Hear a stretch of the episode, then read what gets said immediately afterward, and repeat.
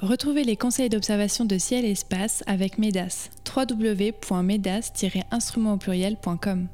Et accédez désormais à tous les anciens numéros de ciel et espace grâce à l'abonnement numérique. Pour en savoir plus, rendez-vous sur ciel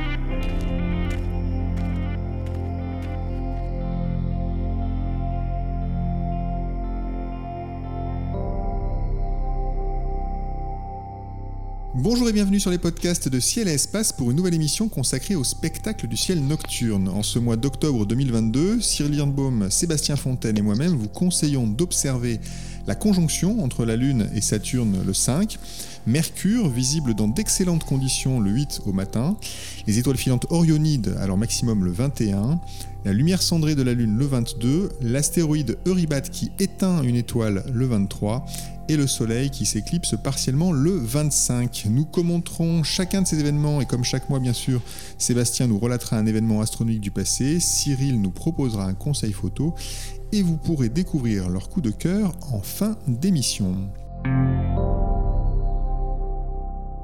Bonjour messieurs. Bonjour. Bonjour. Alors Sébastien, chaque mois vous débutez cette émission avec votre chronique euh, consacrée à une petite histoire, une grande histoire euh, du passé de l'astronomie. Euh, je ne connais pas le sujet d'aujourd'hui. De quoi allez-vous nous parler?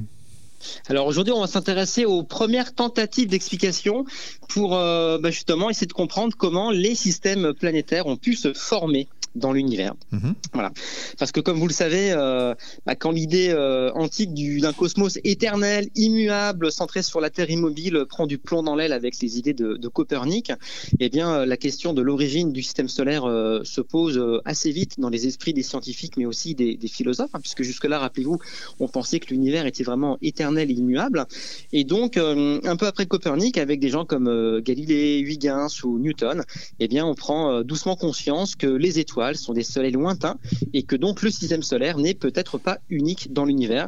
Et vraiment, cette question se pose avec de plus en plus euh, d'intérêt. Est-ce qu'il y a des planètes autour de toutes les étoiles et surtout, comment se forment ces planètes?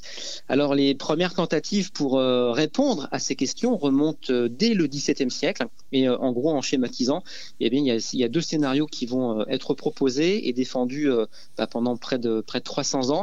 D'un côté, on a l'école catastrophiste et puis de l'autre, euh, les gens qui présentent plutôt un modèle euh, évolutionniste. Alors la première euh, de ces deux tentatives d'explication, donc les modèles catastrophistes euh, proposent que les planètes se forment euh, pendant des événements isolés, rares, euh, violents. C'est par exemple l'idée défendue par Buffon, hein, le, naturaliste qu'on connaît bien dans, les différents muséums d'histoire naturelle. Et donc Buffon au XVIIIe siècle, eh bien, voilà, il expose l'idée que les planètes du système solaire se sont formées à partir de débris de collision entre une ou plusieurs comètes et le Soleil. Alors, euh, ce type d'idée catastrophique euh, aura vraiment le, vent en poupe euh, jusque dans les années 40 finalement, 1940, puisque il faut attendre l'astronome Spitzer pour comprendre que la matière chaude arrachée au Soleil se disperse trop rapidement pour qu'elle puisse euh, se condenser en, en planète. Et puis, bah, vous l'avez compris, hein, c'est le modèle évolutionniste, qui est d'ailleurs le modèle le plus ancien, qui aujourd'hui euh, fait un petit peu l'unanimité euh, chez les scientifiques. Et donc, ce modèle évolutionniste postule plutôt que les planètes se forment de façon bah, dite naturelle lors de la formation des étoiles. Donc ça, c'est une idée défendue par Descartes dès 1100, 1633, reprise plus tard par Kant, par Laplace surtout, qui va porter les idées très, très, très modernes finalement sur la, la création des, des, planètes. Et donc euh, Laplace, en 1796, propose que les étoiles se forment par effondrement euh, d'un nuage de matière, de la nébuleuse finalement, en rotation euh, sur lui-même. Et puis la force centrifuge va créer un disque dans le plan de rotation et de la matière présente dans, dans ce disque, eh bien, se forment les différentes planètes. Et c'est bien sûr ce, ce, type de scénario qui aujourd'hui est exposé dans la plupart des, des salles de classe ou dans les revues d'astronomie comme, comme Ciel et Espace. Hmm, c'est très intéressant. Et je crois que ça est aussi exposé à la Cité des Sciences. Hein, oui, à la fin du mois, fin du mois d'octobre, on va avoir un film au planétarium de la Cité des Sciences qui s'appelle euh, Naissance de la planète Terre. Et euh, c'est un film américain qui, euh, qui a gagné plusieurs prix.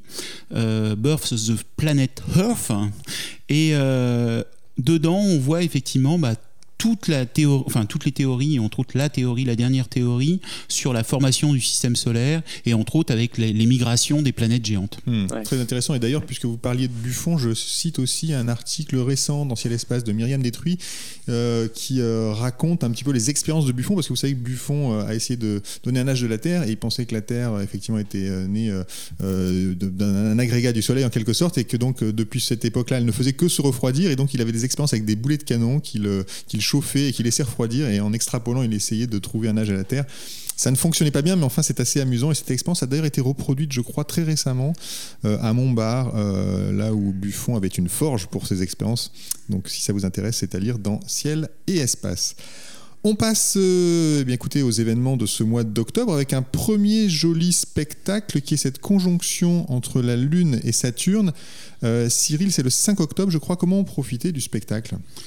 Il va falloir attendre que le soleil se couche, il va se coucher vers 19h22, et à ce moment-là, la Lune sera euh, éclairée à 80%, donc presque une pleine Lune, hein, et elle sera à peu près à 10 degrés au-dessus de l'horizon. Alors quel horizon? C'est le sud-est, donc Première chose, à voir. Donc l'horizon sud-est à peu près dégagé. Bon, 10 degrés, ça va. Hein. Hmm. Euh, vers 22h30, euh, bah, la Lune et Saturne passeront le méridien, donc c'est le meilleur moment pour euh, éventuellement l'observer. ils seront à, ce moment-là à 20 degrés.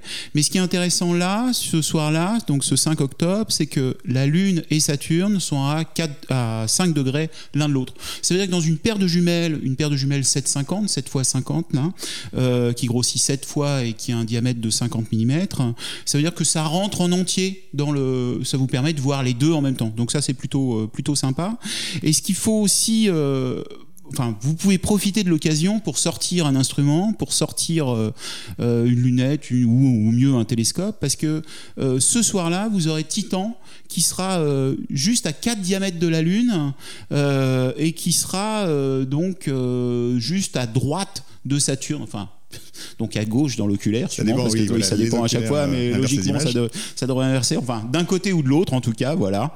Euh, vous aurez euh, Titan, euh, donc qui sera le, petit point qui est un, le gros satellite de, de, Saturne. Et en même temps, donc si vous avez un diamètre vraiment beaucoup plus important, d'ailleurs, vous avez Rhea qui sera pile poil entre les deux. D'accord, donc ce n'est pas seulement une conjonction entre Saturne et la Lune. Vous verrez aussi ces satellites si vous avez un instrument suffisamment puissant. Encore que Titan, c'est pas très très compliqué. Hein, parce que oui, c'est super facile là. on passe euh, au 8. Le 8, euh, alors on, passe, on parle de petits objets ou d'objets en tout cas euh, assez ténus, mais Mercure sera visible dans de très bonnes conditions pour une fois le matin. Mercure, c'est quand même une planète évanescente, hein, Sébastien. Pourquoi d'ailleurs on la ah voit si rarement et si difficilement? Bah oui, on la voit tellement peu souvent qu'on est obligé euh, à ces chroniques d'en parler à chaque fois finalement qu'elle est euh, euh la voit, observable théoriquement. Bah ouais. Et c'est vrai qu'on se, on se le dit à chaque fois, mais euh, il y a même beaucoup beaucoup d'astronomes qui n'ont jamais vraiment réussi à, à, la voir à l'œil nu. J'entends parce que pourtant c'est une planète tout à fait perceptible. Et ce qui la rend bien sûr délicate à, à repérer, eh bien c'est sa toujours proximité au Soleil. bon, on sait tous que c'est la plus proche planète du Soleil. Hein, elle est à environ 60 millions de kilomètres de l'étoile. Mais du coup, vu depuis la Terre, ça veut dire que en angulairement parlant, eh bien, elle va jamais euh, trop s'écarter euh, de, notre étoile. Et dans, dans les meilleures élongations, euh, elle s'éloigne au maximum de 28 degrés de l'étoile, ce qui veut dire très concrètement que Mercure ne peut être vu que dans les ciels euh, crépusculaires euh, le matin ou, le soir. Et en plus, si on prend en compte euh, l'inclinaison de sa trajectoire dans le ciel, eh bien, elle va être plus ou moins haute par rapport à l'horizon. Et tous ces paramètres font que bah, Mercure est, très rarement dans de bonnes conditions pour être débusqué à l'œil nu. Donc, il faut un horizon très clair, hein, évidemment, pour, pour essayer de l'apercevoir comme là en ces débuts de mois. Euh, on, peut tenter de l'observer là pendant quelques, quelques matinées, hein, c'est pas c'est pas que le 8. Euh, en gros, jusque presque à la fin du mois, on va, on va pouvoir euh, essayer de, la débusquer. Et, mais mais c'est vrai que son, son éclat est quand même relativement faible et surtout noyé dans, le, dans, la, dans la clarté du, du jour. aux alentours de mon anniversaire, elle se lève une heure et demie avant le soleil. voilà, ce qui vous laisse quand même le temps de, de, l'observer assez facilement. De chercher la date de votre anniversaire. Ah ben oui, on l'a déjà évoqué à, ce micro, donc je pense que les gens euh, l'ont noté, bien sûr. cette information fondamentale sans problème. Très facilement.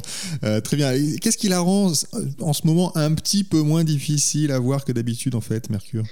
Bah, bah, justement, elle est euh, relativement haute hein, au-dessus de, de, l'horizon. Euh, on peut toujours céder aussi euh, parfois d'astres voisins de, de, sa position, mais, mais là, en fait, au, petit matin, vous avez également Vénus qui, qui, peut s'inviter à la fête, et du coup, c'est une planète voilà, qu'on peut, qu'on peut vraiment essayer de voir, mais encore une fois, très bas au-dessus de l'horizon. je ne sais plus à quelle hauteur elle est, voilà, j'ai un trou de mémoire, j'aurais mieux fait de, me taire sur mon anniversaire, voilà, mais voilà, en tout cas, euh, elle peut se dégager facilement de l'horizon. L'horizon est, bien sûr. Très bien. Donc, tentez d'observer euh, Mercure en ce moment. et puis, si vous l'avez trouvé, ben, bravo, parce qu'effectivement, tous les astronomes, loin de là, ne l'ont pas toujours vu. on, saute, on saute au 21 octobre directement. Ce sera le pic d'activité de l'essaim des Orionides. ce sont des étoiles filantes qui sont liées à une célèbre comète, hein, Cyril? Ah bah oui, c'est la comète qu'on connaît tous. C'est celle que vous avez vue en 86 quand vous étiez tout petit. Oui, qu'on a, qu'on a, qu'on pensait qu'on pourrait voir et qu'on n'a pas vraiment ah vu. en fait. aussi, on l'a vu quand même un petit peu. Quand même, je l'ai pas vu. Alors, je l'ai vu dans les pages de ciel et espace parce qu'il y avait des missions spatiales qui ah, s'étaient rapprochées très près de la comète de de de Halley, de Halley, donc, qui revient tous les 76 ans. Exactement. Et alors, ce qui est amusant sur cette comète, d'ailleurs, on le sait pas toujours. Enfin, sur ce, donc les ces étoiles filantes, ces, ces Orionides sont issus de des restes de cette comète, mais ce qu'on sait pas toujours, en fait, c'est que bah, la comète, elle passe deux fois c'est-à-dire que, enfin plutôt, elle passe plus, plus de deux fois, pardon, c'est pas la comète, c'est que la Terre croise l'orbite deux fois dans l'année de, de, de notre comète euh, de Halley. Donc c'est à la fois entre le 2 octobre et le 7 novembre, donc avec le pic le 21 octobre pour les Orionides, mais c'est aussi euh, et euh, comment s'appelle état euh, aquaride euh, dans le verso aussi et plutôt au printemps. Donc il y a deux essaims d'étoiles filantes liés à la même comète en fait. Liés à la même comète, ouais, c'était important de le, préciser. Ah, effectivement. Donc effectivement, bah, ce 21 octobre, vous pourrez voir en deuxième partie de nuit une pluie d'étoiles filantes. Enfin, une pluie. quelques étoiles filantes. pic d'activité. Est-ce qu'on est qu'on est qu'on a une idée de combien d'étoiles filantes euh, on peut attendre euh, si on reste une heure euh, sous la voûte céleste? Eh bien, je ne sais pas. J'ai pas regardé. c'est la bonne blague aujourd'hui. J'étais trop, euh, trop intéressé à essayer de retrouver la, date d'anniversaire de, de Sébastien. Sébastien. Complètement oublié de regarder. sûr. Alors ça, c'est une pirouette. bon, quand vous, voilà. vous pardonne. On, dire, allez, on va dire une, dizaine. Hein. Je dis au hasard. Non, j'ai vraiment dit au hasard. Là, je sais pas. Bon, en tout cas, Mais ça vaut le coup de regarder. Ce qui est intéressant, c'est qu'effectivement, donc la, la, la, comète euh, de Halley laisse à chaque fois des, des poussières à chaque fois qu'elle passe euh, à proximité euh, du Soleil, elle dégaze et elle, produit des poussières. Et cette, ce nuage de poussière qu'on croise, nous, périodiquement. Oui, ce qu'il faut, ce qu'il faut comprendre, en fait, surtout, c'est ça ce qu'on ce qu'on n'imagine pas toujours, c'est que euh, donc, quand la comète tourne autour du Soleil, donc elle, elle, perd effectivement des poussières, des petits morceaux de glace, etc. On a l'habitude de dire elles font quoi. Mais ce qu'il faut imaginer, c'est que en fait, euh, c'est un peu comme, je sais pas, vous, si je suis à, si j'ai un sac de sable avec moi là, hein, ou une salière, voilà, j'ai la salière qui est sur notre table là, je suis assis et je fais tomber le sel. Donc il tombe verticalement. Si je suis en train d'avancer, bah, il avance avec moi. C'est-à-dire qu'il continue à avancer avec moi. C'est exactement ce qui se passe avec la comète. C'est qu'il faut imaginer que cette comète, quand elle perd, elle se désagrège en quelque sorte, et ben en fait, les petits morceaux qui sont issus de la comète, ils continuent à tourner dans l'orbite de la comète. C'est-à-dire qu'ils continuent à avancer, à tourner aussi autour du Soleil en quelque sorte. Et donc quand la Terre, elle tourne, euh, bah, tous les ans, elle repasse à un endroit où il y a une comète qui est passée, bah, forcément, elle, elle, rassemble un petit peu comme euh, quelqu'un qui passerait le balai euh, chez lui et qui récupère la poussière. Donc elle récupère ce qu'il y a autour, mais l'année d'après, quand elle repasse, bah, en fait, il en reste, il en reste vu qu'il y a d'autres petits grains de poussière qui sont arrivés, qui ont continué à avancer. C'est ça ce qu'on n'imagine pas toujours. Et ça explique pourquoi tous les ans, il y a de nouveau des pluies d'étoiles filantes. Bien que la comète de Halley soit passée il y a 40 ans. Bien qu'elle soit euh, passée effectivement il y a 40 ans. À proximité de la Terre. Très bien, bah écoutez, donc le 21 octobre, euh, comptez les étoiles filantes, hein, et puis, euh, le moi. Et puis on enverra, on enverra à Cyril l'information. Et en échange, je donnerai la date d'anniversaire et l'âge de Sébastien. Il est dur. Très bien, on passe au 22. Alors ça, c'est simplement pour signaler une jolie lumière cendrée à l'aube. C'est toujours un, beau spectacle ah à, observer, évidemment. Euh, le 22 et on passe au 23 pour euh, vous inviter à observer cette fois-ci l'occultation d'une étoile par l'astéroïde Eurybat. Euh, alors cette, cette, observation qu'on vous invite à faire, c'est pour la bonne cause, hein, Cyril, non? Ah oui, là, c'est l'ultime bonheur. Hein. C'est-à-dire que pour un, astronome amateur, euh, il y a plusieurs moments, euh, enfin plusieurs choses à voir dans le ciel. Il y a une éclipse de soleil totale, bien sûr. Il y a une aurore boréale et il y a participer à une occultation. Et là, c'est assez magique aussi. Donc, ce qui va se passer ce 23 octobre, euh, donc c'est plutôt dans la matinée, là, c'est un dimanche matin, autour de 4 heures du matin, euh, on va avoir en fait une étoile, une étoile, euh, une étoile dans les Gémeaux qui va disparaître. Donc alors cette étoile, elle a un petit nom, elle s'appelle HD 51 593. Elle a, elle a une magnitude, enfin un éclat qui n'est pas visible à l'œil nu, puisqu'elle est de 8,7. Et ce qui va se passer, c'est que donc autour de 4 h 7, donc il faudra quelques jours, enfin même pas quelques jours, euh, quelques heures avant vérifier l'horaire, elle va passer devant l'étoile. Alors, le fait qu'elle passe devant l'étoile fait que l'étoile va disparaître. C'est-à-dire que depuis la Terre, avec votre télescope ou même un gros téléobjectif, vous n'arriverez pas à voir l'astéroïde. Cet astéroïde, il fait à peu près une soixantaine de kilomètres de diamètre. Ce que vous allez voir, en fait, c'est simplement le fait que ce caillou va cacher une étoile. Donc, l'étoile va disparaître. Imaginez si vous avez plusieurs observateurs répartis sur euh, des kilomètres et des, kilomètres, euh, chaque, observateur va voir en fait disparaître l'étoile avec un temps différent. C'est-à-dire que s'il est en dehors de l'endroit, c'est-à-dire que le, caillou, enfin l'astéroïde, il peut passer au-dessus ou en dessous de l'étoile ou dessus. Donc en fonction de l'endroit où ça passe, l'étoile va disparaître avec un temps différent. Et puis les astrophysiciens par la suite, en fait, vont redonner la silhouette de, du caillou, donc de l'astéroïde, en fonction du temps de disparition. Donc c'est aussi pour ça qu'il y a un appel de science participative, on pourrait, appeler ça comme ça, euh, parce que ça va se passer sur la France, entre autres. Euh, et plus il y aura d'observateurs un peu aguerris quand même pour donner l'heure de disparition, enfin déjà pour dire ça a disparu ou ça n'a pas, disparu, parce qu'on peut être à côté, ça a disparu à tel moment pendant tant de temps, à ce moment-là, en fait, en donnant les données, bah, vous arriverez à, euh, participer à une, une, sorte de mission scientifique. Euh, ce qu'il faut savoir aussi, c'est que avant que je vous donne le protocole en fait pour observer ou pour enfin pour participer à la mission, c'est que autour de ce satellite, Hubble avait découvert enfin autour de cet astéroïde pardon, Hubble, le télescope spatial, avait découvert un satellite donc qui s'appelle Keta. Il est à peu près, il fait un kilomètre de diamètre et il est à 2000 km de, euh, de l'astéroïde Euribat. Donc ça veut dire que même si vous n'êtes pas sur la ligne de centralité où il peut y avoir une éclipse de l'étoile, c'est-à-dire que l'étoile, ça vaut le coup quand même de regarder et de faire des mesures, parce que ce qui peut se passer, alors ça serait un, coup de cul incroyable, ce qui peut se passer, c'est que bah, le petit satellite Keto bah, dans, la foule en fait, parce que lui, il suit en fait l'astéroïde. Donc le satellite de Ribat bah, passerait et cacherait euh, l'étoile ou pourquoi pas une étoile euh, pas loin. Hein. Euh, donc ça vaut le coup quand même de regarder. Alors sachant que là, ça devient large, comme il est à 2000 km, ça veut dire qu'en en fait, il y a quasiment toute l'Europe. En venant à vélo, je me suis amusé en me disant, mais en fait, il faudrait, en imaginant une personne tous les kilomètres, combien de personnes il faudrait, en imaginant qu'il fasse beau, etc. Et en fait, je suis arrivé à 12 et 10 euh, puissance 12. Enfin, c'est pas possible. Quoi. Il n'y a, a pas assez de monde pour euh, placer quelqu'un. Euh, bon, c'était un calcul rapide à vélo. Là. Mais donc, c'est pas possible. Alors, ce qui est intéressant, en fait, c'est le protocole. C'est de trouver. Alors, ce protocole, vous pouvez le trouver à la fois sur le site de l'Association française d'astronomie, vous pouvez le trouver dans le dernier magazine aussi, de Ciel Espace. Euh, il faudra affiner l'heure précise en fait où il va y avoir la disparition. Il faudra commencer euh, peut-être 4-5 minutes avant. Euh, il y a un site en fait, alors je vous le donne un peu en avant-première là.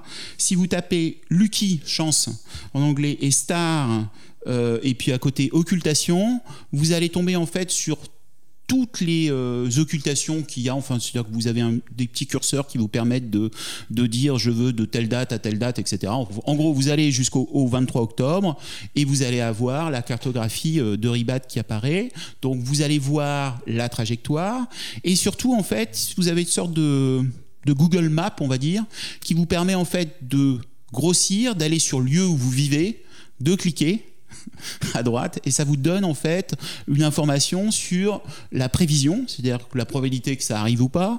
Euh, ça vous donne une information sur la durée, si, ça a lieu, l'heure de début et la durée.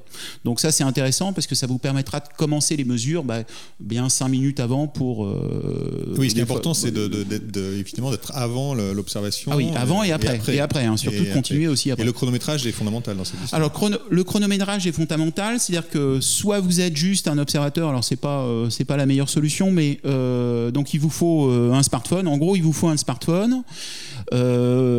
comme GPS, en fait, le mieux c'est. alors, ça n'existe plus, l'horloge parlante. vous vous souvenez, avant, on téléphonait à l'horloge parlante et c'est l'horloge parlante pendant qu'on parlait en disant top, je l'ai vu disparaître. Et on entendait au quatrième top, il sera à telle heure, etc. Donc là, en fait, vous avez un, un site qui s'appelle. Alors, il est, il est relativement connu des astronomes qui doit s'appeler time.is là, et en fait qui vous donne hein, quand vous Enfin, quand vous allez sur ce site-là, vous avez automatiquement le temps qui apparaît euh, sur votre smartphone. Alors par contre, il n'y a pas la petite voix. Donc ça vous aide pas. Donc le mieux en fait, ça va être de, bah, de rejouer, d'enregistrer avec le smartphone, de rejouer l'horloge parlante vous-même, c'est-à-dire de dire au quatrième top, pas, pas, tout de suite top, il est 19h43, euh, c'est au quatrième top, il sera euh, donc 4 h 4 heures et 1 minute et d'attendre 59, et, enfin 56 et faire 56, 55, top, voilà, voilà, Donc il va falloir le faire avant, c'est-à-dire synchroniser son enregistreur avec cette horloge parlante, le resynchroniser à la fin aussi, et puis à l'œil, si vous avez un télescope, bah, pointer la bonne étoile, être sûr de pointer la bonne étoile, donc bien vérifier la carte de champ, soit sur Stellarium, soit sur, enfin, sur ces sites, le site de l'AFA ou le, ou le Keystar, là, euh, et, puis, euh, et puis voir si euh, bah, vous, ça disparaît ou pas, sachant qu'en plus il y a un temps de latence je ne l'ai jamais fait à l'œil, mais j'imagine que le temps que le cerveau comprenne que ça a disparu, il peut y avoir une petite incertitude. Donc le mieux, c'est quand même euh, de, faire, de le faire en photo. Alors c'est euh, au moins plus d'un 200 mm, peut-être un 300 mm, enfin avoir une grosse focale, ou directement sur le, télescope ou la lunette. Euh, idéalement un suivi forcément, parce que vous allez suivre pendant bien une dizaine de minutes là, parce que on s'attend à ce que en fait le l'étoile disparaisse pendant au maximum une dizaine de secondes, un petit peu moins d'une dizaine de secondes. Donc ça veut dire que ça peut être une fraction de seconde aussi, hein, si vous êtes, sur, sur, au nord ou au sud quoi. Euh, la bande là, elle a bougé, c'est-à-dire que si vous aviez regardé euh, cet été, on disait que ça allait aller de Oslo en gros euh, à Casablanca, donc ça passait complètement à l'ouest euh, de l'Espagne. Euh, ça passait au Havre, ça passait euh, à, Nantes. Donc ça faisait cette diagonale-là. Maintenant, c'est complètement décalé, ça passe quasiment sur Paris, c'est-à-dire que c'est plutôt Liège, Séville. Donc, et ça passe à, Göteborg. La prédiction s'est affinée. Ouais, c'est affiné. Et, ça veut dire que ça va continuer à s'affiner. Mhm. C'est-à-dire qu'il faut quand même regarder la veille parce que c'est-à-dire que si vous aviez commencé à préparer maintenant, on vous dit que c'est à 4h07 et 22 secondes, euh, bah, peut-être que maintenant c'est plutôt à 4h07 et 18 secondes ou 24 hmm. secondes. Quoi. En fait, ça, Il n'empêche que ça veut dire qu'il faut prendre de la marge évidemment avant, après, qu'il faut faire son chronométrage. Et encore une fois, c'est la somme des observations des différents astronomes au sol qui permettra de reconstituer la silhouette de l'astéroïde. C'est exactement ça. Et c'est mieux de s'entraîner un peu avant aussi. Oui. C'est-à-dire que euh, je sais que euh, l'Association française d'astronomie et ciel-espace proposait cet été d'autres euh, occultations si pour, pour, pour s'entraîner. Bah, il, faut il faut continuer. C'est vrai que moi j'ai eu l'occasion d'en faire quelques-unes. C'est-à-dire que la première n'est pas toujours un succès. Il y a une petite angoisse. Il ne faut pas y aller. il faut pas y aller dans les mains dans les poches. C'est-à-dire qu'il faut, bah, faut régler le temps de pause si vous le faites en photo. C'est-à-dire que pour que ce soit intéressant, il ne faut pas dépasser une demi-seconde. Donc il va falloir monter en sensibilité. idéalement il faudrait filmer, mais on n'a pas toujours les bonnes caméras, enfin, soit les bonnes caméras, soit les bons capteurs qui filment vraiment en continu et qui est du jus quand même. C'est-à-dire qu'il faut que on voit l'étoile. C'est-à-dire quand vous filmez, il faut voir l'étoile, sinon ça sert à rien. donc c'est plutôt une télécommande, pause après pause, et vous avancez, vous avancez, et tant pis s'il y a le, le temps d'inscription sur la carte mémoire de l'appareil photo. Euh, voilà. Très bien. Donc ça, c'est le 23. Il y a des détails effectivement dans, euh, dans le magazine Ciel et Espace. Si vous euh, voulez tenter cette, cette occultation, cette observation d'occultation d'une étoile par l'astéroïde Eurybat, c'est donc le 23 octobre. On passe rapidement à l'événement du 25. ce n'est pas si courant quand même, il faut quand même en parler. C'est une éclipse de soleil en France qui est prévue le 25 octobre. Elle sera partielle, bien sûr. Mais c'est toujours un beau spectacle, Sébastien, c'est une éclipse de soleil. On se souvient bah, d'ailleurs d'un événement avec vous à l'Udivers. Ah euh, oui, exact. Alors c'est une autre occultation. Hein. Euh, voilà, donc je vais être plus bref que les bonnes explications de Cyril là pour l'occultation euh, de, l'étoile par l'astéroïde. ouais, donc bah, on, se rappelle tous de l'éclipse partielle du mois de juin 2021, euh, voilà, qui nous avait quand même bien motivé. Éclipse partielle, vous vous faites de le dire parce que ça reste hyper intéressant à observer. Ça ne court pas les rues, même si euh, là pour cette éclipse, euh, au maximum sur le territoire national, on sera, on aura une occultation à à peine 20% du côté de, Strasbourg. Ça vaut le coup d'œil, bien sûr. Il faut se protéger les yeux. Les éclipses, alors ce qui est dangereux, c'est pas l'éclipse, c'est l'observation du, soleil, bien entendu. Mhm. Et donc il faut absolument filtrer l'image du soleil, soit avec avec des filtres solaires dédiés, des lunettes Eclipse par exemple, ou tout simplement observer par, euh, par projection. Euh, en France, on a de la chance parce que le phénomène euh, va se dérouler en gros pendant midi. On, revit quasiment ce qu'on a vécu il y a un peu plus d'un an finalement, puisque le premier contact sur le territoire va, se, se, passer aux alentours de 11 heures. Et puis, euh, et puis euh, une heure plus tard, on sera au, maximum de l'éclipse, donc pile pendant midi. Et euh, allez, en gros, une heure plus tard, donc un peu avant 13 heures, eh bien, ce sera la, fin du phénomène. Donc, c'est un phénomène qui va s'inscrire sur à peu près deux heures de, temps. Et, et donc, c'est toujours marrant de voir à l'œil nu la progression finalement du disque lunaire devant le Soleil, car rappelons toutefois quand même que c'est la Lune qui passe devant le Soleil dans notre éclipse. Et puis, un peu comme pour les, le fait de chronométrer les instants euh, d'occultation des étoiles, ce que disait Cyril il y a quelques instants. Euh, là aussi, c'est toujours chouette de, chronométrer, de vérifier à quel moment exactement euh, la Lune euh, commence à, cacher les soleils, à quel moment elle, elle, dévoile de nouveau, puisque bah, vous allez pouvoir vérifier si les éphémérides sont bonnes. Et aujourd'hui encore en astronomie, eh bien on, vérifie aussi les éphémérides par l'observation. Donc voilà, essayer de chronométrer le phénomène de façon à vérifier que les éphémérides publiées dans l'espace notamment sont les bonnes. Très bien, donc c'est le 25, une éclipse partielle de soleil. Cyril, oui, une petite précision Oui, euh, si, alors on n'a pas forcément tous des filtres pour, pour observer le soleil. Je rappelle la, la vieille bonne technique, c'est-à-dire que c'est la passoire à légumes ou, euh, ou l'écumoire, hein, c'est-à-dire qu'il y, a y a plein de petits trous. Euh, on l'avait fait d'ailleurs la, dernière fois. C'est-à-dire que si vous prenez donc juste euh, votre passoire à légumes avec des petits trous posés, c'est-à-dire qu'au moment où il y a éclipse, il suffit de prendre la passoire, de la diriger face au soleil, forcément, et l'ombre en fait que vous allez avoir des multi petits trous où il y a l'eau des pâtes qui passe là, vont être des, petits morceaux de, soleil éclipsé. C'est toujours assez bluffant de le faire. Et là, il n'y a vraiment aucun risque. Alors pensez bien, c'est pas la passoire devant vous euh, pointée euh, entre le soleil et vos yeux, c'est la passoire euh, pointée. c'est l'ombre de la passoire. c'est l'ombre de la passoire sur le sol. Hein. C'est l'ombre de la passoire qu'il faut observer et effectivement étonner vos amis avec cette expérience le 25 octobre. Cyril, vous gardez la parole puisque c'est maintenant l'heure de votre chronique photo. Chaque mois, vous nous donnez un conseil technique, une cible à ne pas rater, une astuce issue de votre expérience. En ce mois d'octobre 2022, de quoi allez-vous nous parler? Alors, je suis désolé, c'est ni une astuce, ni euh, c'est juste parce que j'ai été bluffé par certaines images. Alors, ça, pourrait presque être un coup de cœur, mais mais pas vraiment. non, mais non, c'est pas vraiment un coup de cœur quand ah même parce que j'en ai un autre. Euh, quatre lettres J, W et S et T. Ça vous dit quelque chose? Bah, pas grand non, pas vraiment, c'est sûr, c'est sûr, c'est évident. Donc, le, en fait, c'est euh, c'est le conseil, ça serait quand même d'aller voir régulièrement sur le sur le site de la NASA jwst.nasa.gov, qui est en fait le site bah, du nouveau Space Telescope, là, le James Webb Space Telescope.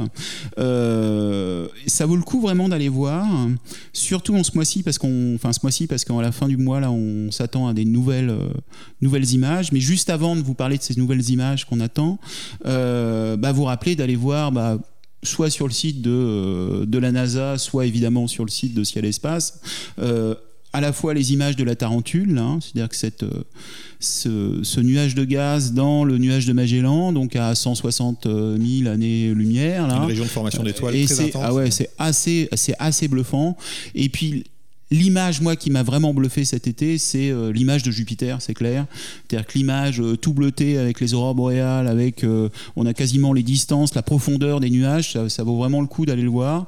donc, je vous invite vraiment à aller voir les images régulièrement, parce qu'il y en a assez souvent.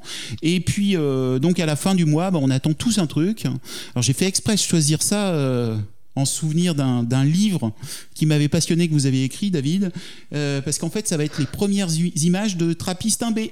Ah oui, et oui, effectivement. Voilà, donc à la fin du mois. Donc Célèbre exoplanète. L'exoplanète rocheuse de type euh, terrestre, en fait, hein, euh, qui est dans le verso, qui a 40 années-lumière. Donc on devrait, et c'est ça, en fait, ce qui est imaginé, c'est commencer bah, à analyser l'atmosphère de, de cette planète. Donc ça, ça sera euh, fin du mois et début novembre. On va suivre ça de très très près, bien sûr, euh, dans les pages de Ciel et Espace. Nous approchons de la fin de cette émission. Sébastien Cyril, c'est le moment donc de nous dévoiler vos coups de cœur, un astre, un livre, une exposition, une mission spatiale, un astronome. Pourquoi pas, vous avez carte blanche. Et Sébastien, c'est à vous l'honneur. Alors c'est vrai que depuis euh, quelques mois, je, je, me passionne pour euh, les amas, les amas ouverts. Enfin, passionné, c'est peut-être un peu excessif, mais je les ai trop négligés pendant très longtemps, comme beaucoup euh, d'astronomes amateurs. Et là, bah, je découvre réellement l'amas M50 qui se trouve dans la constellation de la licorne. Alors justement, c'est chouette parce que c'est l'occasion d'aller vers la licorne et de, bah, de se rappeler qu'il y a cette constellation qui existe. et puis qu'elle existe. mais... Exactement. Puis bah, où est-elle? Où est-elle cette licorne? Et donc, alors j'étais surpris parce que je regarde un petit peu mes ma bibliothèque, euh, voilà, très ancienne pour, pour certains de ses ouvrages, et on me parle du grand triangle d'hiver, et euh, c'est vrai que j'avais complètement occulté ce triangle d'hiver, on parle souvent du grand triangle d'été, même toujours, mais le triangle d'hiver, tiens, Tintin, mhm. et donc, euh, bah, voilà, je me suis rappelé que c'était le triangle étoilé Sirius, Bételgeuse et Procyon, alors c'est avec des triangles en hiver, on peut en trouver une paire, et bien tout ça pour vous dire que ce triangle d'hiver, c'est dans ce triangle d'hiver que se trouve la constellation de la licorne, une toute petite constellation, enfin pas toute petite, mais en tout cas une constellation euh, composée d'étoiles pas très lumineuses. Et donc, euh, euh, c'est quelque part entre, entre les étoiles Sirius et, Procyon. Hein, si vous tracez une droite Sirius-Procyon, eh vous allez tomber sur la, fameuse M50, donc cet amas ouvert très jeune. Euh, voilà, qui se trouve aussi dans une partie du ciel où il n'y a vraiment pas grand-chose à observer. Euh, c'est pas un amas euh, très riche, hein, on va compter 100, 150 étoiles. on ne le voit pas à l'œil nu, mais avec une paire de jumelles, on le détecte très facilement, même quand le ciel n'est pas hyper sombre, hein, magnitude 7. Et puis voilà, avec sa paire de jumelles, on remarque très bien, je sais pas, une quinzaine, une vingtaine d'étoiles très lumineuse, vraiment très brillante, et sur un fond euh, totalement nébuleux. Et puis quand on observe euh, dans un télescope de 150-200 mm d'ouverture, là on voit clairement euh, beaucoup plus d'étoiles, surtout des étoiles rouges apparaissent, et elles se détachent vraiment superbement bien du, du fond noir, et puis des autres étoiles plutôt bleutées qui constituent ce jeune amas. Donc, donc voilà pour M50 dans la constellation de la licorne, et c'était mon petit coup de cœur pour ce mois d'octobre. Eh bien c'est noté, effectivement, un objet du ciel profond, on en parle peut-être pas assez souvent, il faudra qu'on qu'on en parle plus souvent euh, à l'avenir. Cyril, quel est votre coup de cœur? Eh bien, c'est euh, ça revient tous les ans, presque. C'est le festival des deux. Mon anniversaire. Ah oui, aussi. Et, donc quelques jours après ton anniversaire, c'est le festival des deux infinis, puisque en fait, il va y avoir euh, l'association française d'astronomie qui organise en région parisienne pas mal de, à la fois de sorties, euh, que ce soit en journée ou soirée d'observation. Alors, y a une soirée d'observation euh, au siège de l'AFA euh, dans le parc Montsouris le 15 octobre, donc où il y aura les animateurs qui vont sortir les télescopes.